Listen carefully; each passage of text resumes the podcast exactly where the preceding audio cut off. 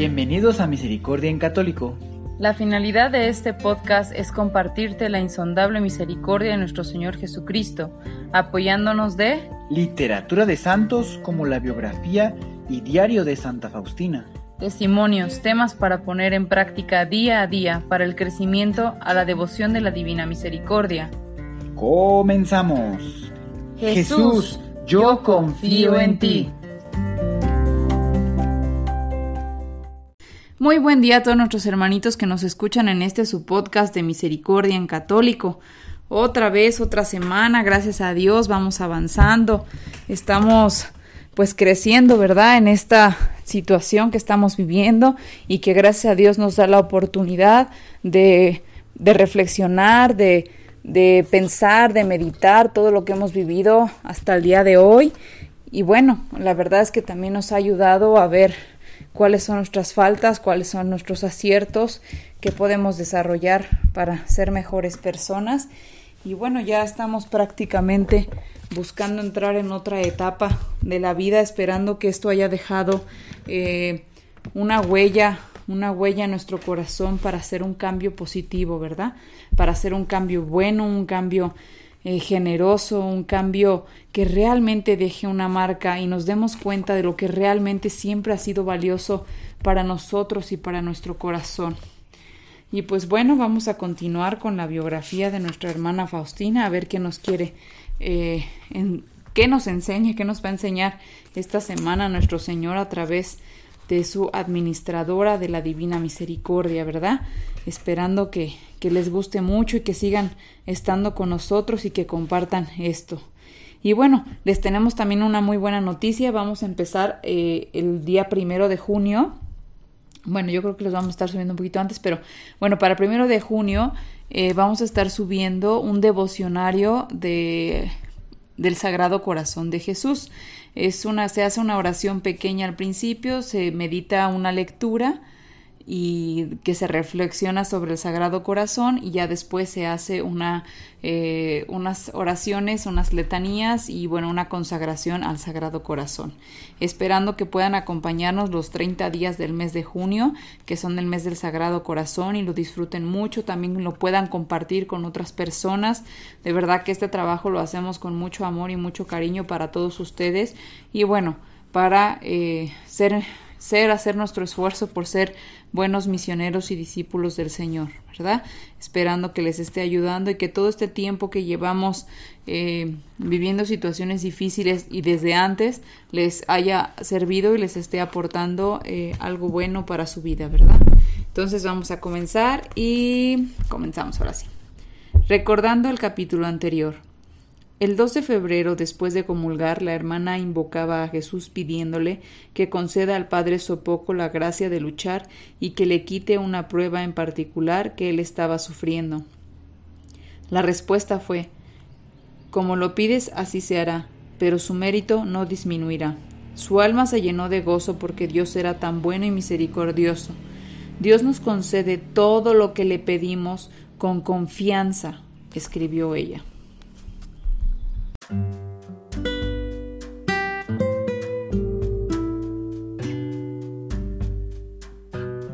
Un año de muchos cambios 1936, un tiempo de prueba y de gracias. El primero de marzo de 1936, Sor Faustina comenzó una lucha que duró varios días. Ella claramente se daba cuenta que Dios exigía que se funde una nueva congregación, pero algo dentro de ella se resistía. La lucha que padecía le parecía a ella que era tan grande como la del Señor en Getsemaní. Sentía una fuerza extraordinaria urgiéndola a actuar. Una sola cosa la detenía, la santa obediencia. Oh mi Jesús, ella exclamaba, me urges por un lado y me detienes por el otro. Este torbellino espiritual agravó su debilidad física, aunque ella no dijo nada a nadie. La Madre Superiora notó su cambio y su palidez.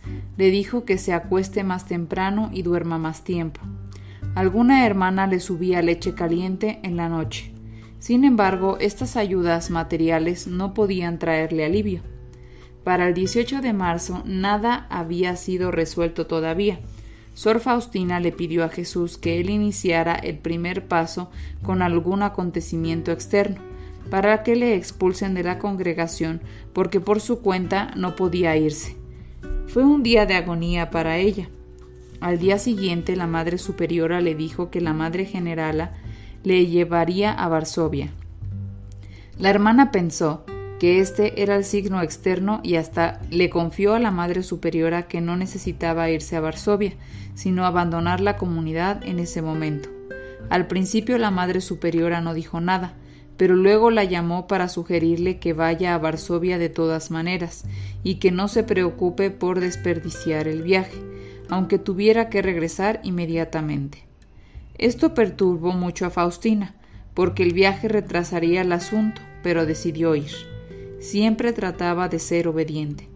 Durante la oración esa noche, la Madre de Dios, refiriéndose a la nueva congregación, le dijo Sus vidas deben ser como la mía, callada y escondida, en unión incesante con Dios, rogando por la humanidad y preparando al mundo para su segunda venida.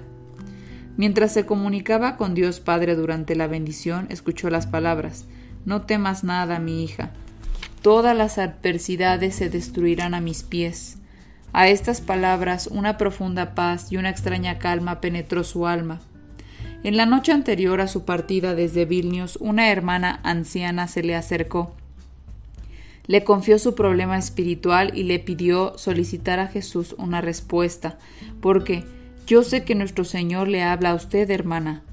Estrechando la mano que le presionaba Faustina, le prometió rezar por ella. En la bendición de esa noche escuchó las siguientes palabras Dile que su incredulidad me hiere más que los pecados que ella ha cometido. Cuando Sor Faustina le pasó el mensaje, la hermana llena de gozo lloró como una niña. Al día siguiente, mientras conversaba con las hermanas, una de ellas le pedía disculpas por haberla llamado o haber ayudado tan poco en sus tareas, y no solamente por haber sido negligente en ayudarla, sino también por haber hecho tan todo más difícil para ella. En su diario la hermana hizo el siguiente comentario. Sin embargo, en mi corazón ya la tenía ella como una gran benefactora, porque me había hecho practicar la paciencia, a tal punto que una de las hermanas mayores dijo una vez La hermana Faustina debe ser una tonta o una santa, porque verdaderamente una persona común no toleraría tener a alguien que constantemente haga cosas solo para molestarla. Sin embargo, yo siempre la traté con buena voluntad. Esa hermana en particular había hecho mi trabajo tan difícil, hasta el punto de lograr dañar lo que ya había hecho con tanta dificultad. Y como ella misma lo admitió cuando nos despedíamos, y por lo menos me rogó que le perdone. Yo nunca quise medir sus intenciones, sino que la tomé como una prueba de Dios. Me sorprende cómo puede existir tanta envidia, cuando yo veo el bien en los demás, yo me regocijo como si fuera mío.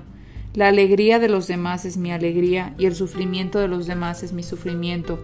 De otro modo no me atrevería a comunicarme con nuestro Señor. El Espíritu de Jesús es siempre sencillo, humilde, sincero. Toda malicia y envidia y maldad, disfrazada de una sonrisa fingida, son demonios vivaces. Un reproche severo que nace de un amor sincero no hiere el corazón. Sor Faustina viajó a Varsovia sin la compañía de ninguna hermana, pero ella no viajó sola. Uno de los siete espíritus, radiante como una figura de luz, viajó sentado a su lado. La hermana veía cómo en cada iglesia que pasaban los ángeles que las custodiaban, con una luz más pálida, agachaban la cabeza en reverencia al espíritu que acompañaba a Sor Faustina. Cuando entró por la puerta del convento en Varsovia, el espíritu desapareció. La hermana escribió en su diario Le agradecía a Dios por su bondad al darnos ángeles como guardianes. Oh cuán poco la gente reflexiona que siempre tenemos a nuestro lado a semejante invitado y al mismo tiempo un testigo de todo. Recuerden, pecadores, que ustedes también tienen un testigo de todo lo que hacen. Y luego añade este pensamiento consolador. Oh mi Jesús, tu bondad sobrepasa todo entendimiento y para nadie falta tu misericordia. La condenación es para el alma que quiere condenarse, pero para el que desea salvarse existe un océano inagotable de donde extrae tu misericordia. ¿Cómo puede un vaso pequeño contener un mar insondable? Al llegar a Varsovia el 22 de marzo, Sor Faustina lo primero que hizo fue entrar a la pequeña capilla para agradecer a Dios por el viaje seguro que había tenido y para pedir su ayuda y gracias para todo lo que se avecinaba. Ella sometió todos sus asuntos a su voluntad y entonces escuchó las siguientes palabras. No temas nada, todas las dificultades servirán para la realización de mi voluntad. Tres días después, en la fiesta de la Asunción, Sor Faustina estuvo envuelta en la presencia de Dios y vio la grandeza del Dios infinito, así como su condescendencia hacia sus criaturas. Luego vio a la Madre de Dios, que les dio el siguiente mensaje terrible.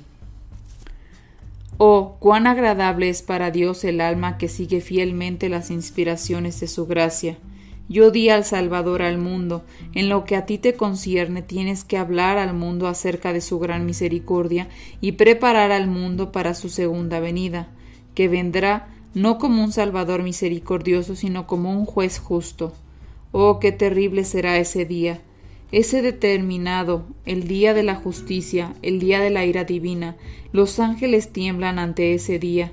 Habla a las almas, de esa gran misericordia mientras hay tiempo de obtener misericordia. Si te mantienes en silencio ahora tendrás que responder por un gran número de almas en ese día terrible. No temas nada, sé fiel hasta el final, yo simpatizo contigo.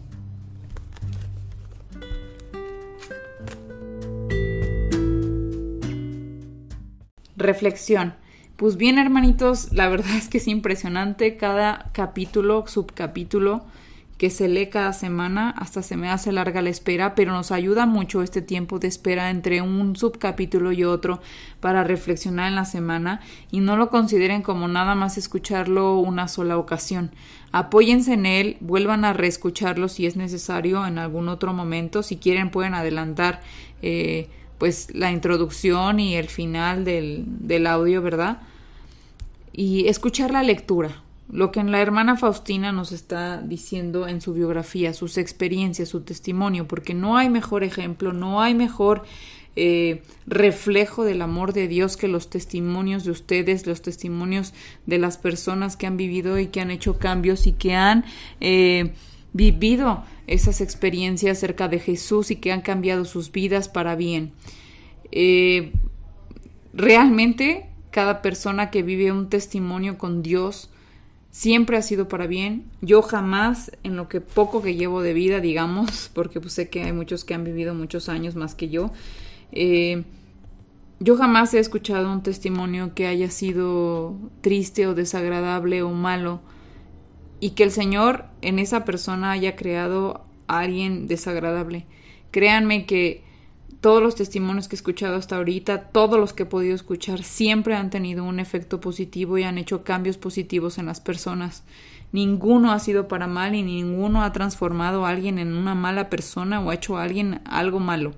Cuando Jesús toca el corazón de una persona, lo transforma de manera que es sorprendente para muchos pensar que alguien que alguna vez fue déspota, egoísta, malo, agresivo y violento o alcohólico, haya cambiado tanto para ser tan buena persona, servidor de Dios, acompañar a los hermanos, ser paciente, ser tolerante, eh, donar sus bienes, o sea, realmente son cosas que son un ejemplo y son de las cosas que nos tienen que quitar esas dudas que a veces llegamos a tener sobre eh, sobre Dios, ¿verdad? Sobre su existencia, sobre cuál es su finalidad para con nosotros.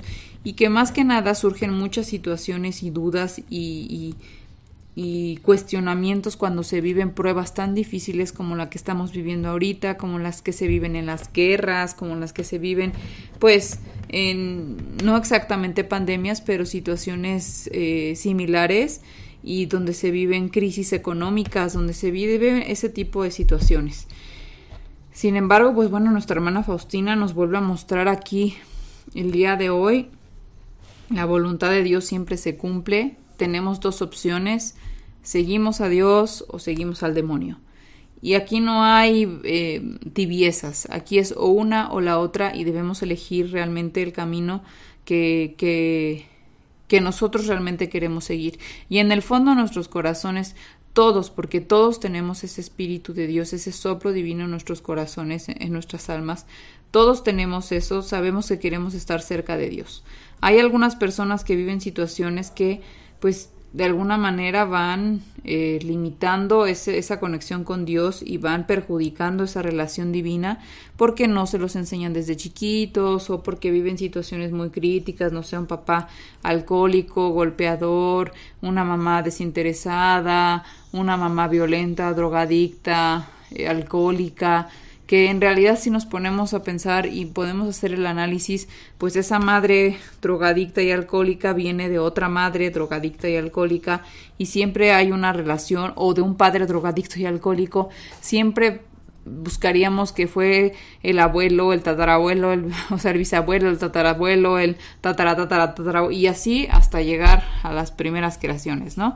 Entonces realmente no está en nosotros ver desde dónde comenzó, porque en realidad pues no importa de dónde comenzó todo esto, ¿no? Sino el qué vamos a hacer nosotros sabiendo esa situación y poner un alto para que las nuevas generaciones que traigamos nosotros al mundo no traigan eso malo que perjudicó nuestro crecimiento, nuestro desarrollo o que nos hizo ser de tal o cual manera en algún momento de nuestra vida. Eh, hay que procurar eh, enseñarlos a ganarse al cielo, como decía un sacerdote, y lo platiqué en, el audio anterior. Hay que enseñar a los niños, a los jóvenes a ganarse el cielo también, y que eso es prácticamente lo principal, no solamente ser buenas personas en el mundo, sino que pues eso conlleva a que si tú te quieres ganar el cielo, un lugar en el cielo, va como resultado serás una buena persona en el mundo.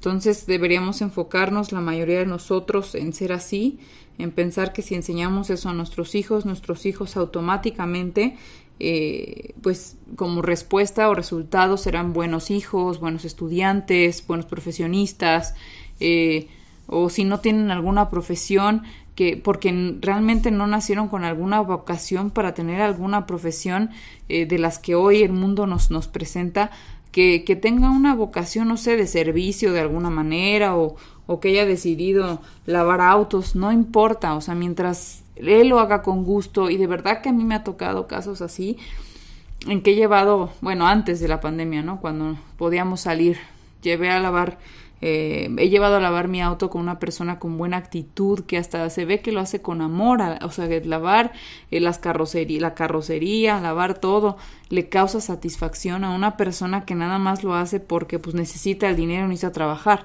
Entonces se nota cuando alguien tiene una vocación para algo, ¿no?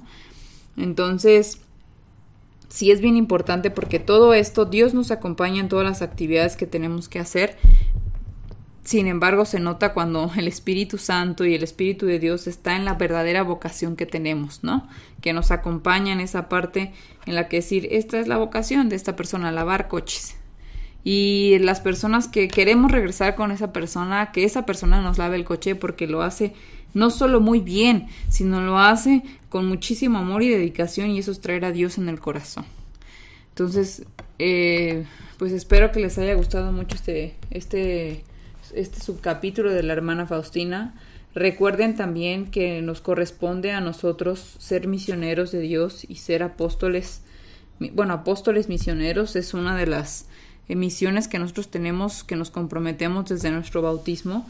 Y bueno, pues es, es echarle ganas y seguir creciendo. Y sí, se pueden caer, pero deben, debemos levantarnos. Debemos levantarnos y seguir adelante porque Dios tiene fe en nosotros y por algo nos ha encomendado estas tareas y por algo nos ha encomendado esta vida.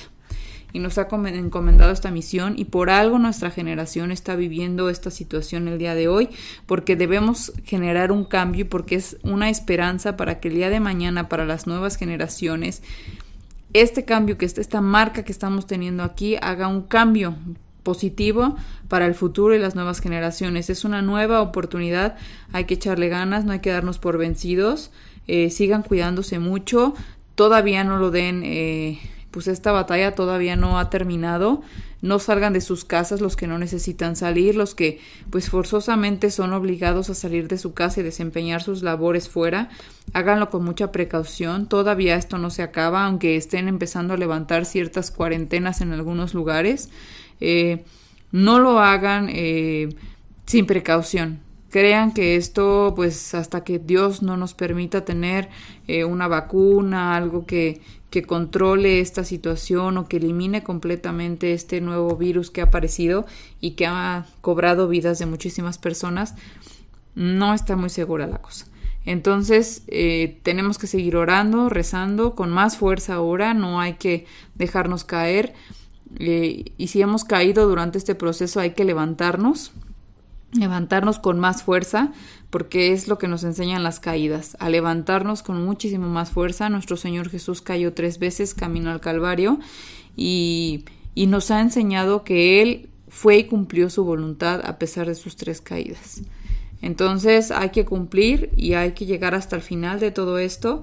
No están solos, Dios está con ustedes, nosotros estamos con ustedes y que Dios los bendiga a todos, esperando que nos escuchemos en el próximo audio. Recuerden acompañarnos en el, en la devocionario al Sagrado Corazón de Jesús a partir del primero de junio y también recuerden que será eh, la reparación al Corazón Eucarístico, al Sagrado Corazón y al Corazón Inmaculado de María el primer, el primer jueves, primer viernes y primer sábado de este mes.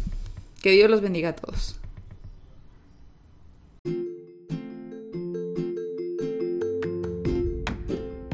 Si es la primera vez que escuchas nuestro podcast, te invitamos a que escuches el numeral 0,1,1, que habla sobre las temáticas que se desarrollan en este podcast y el lenguaje que hemos propuesto para identificar cada una de ellas, y así sea más fácil para ti escuchar las que más te agraden. Te dejamos el link del audio y la lista de las temáticas en la descripción que este audio tiene.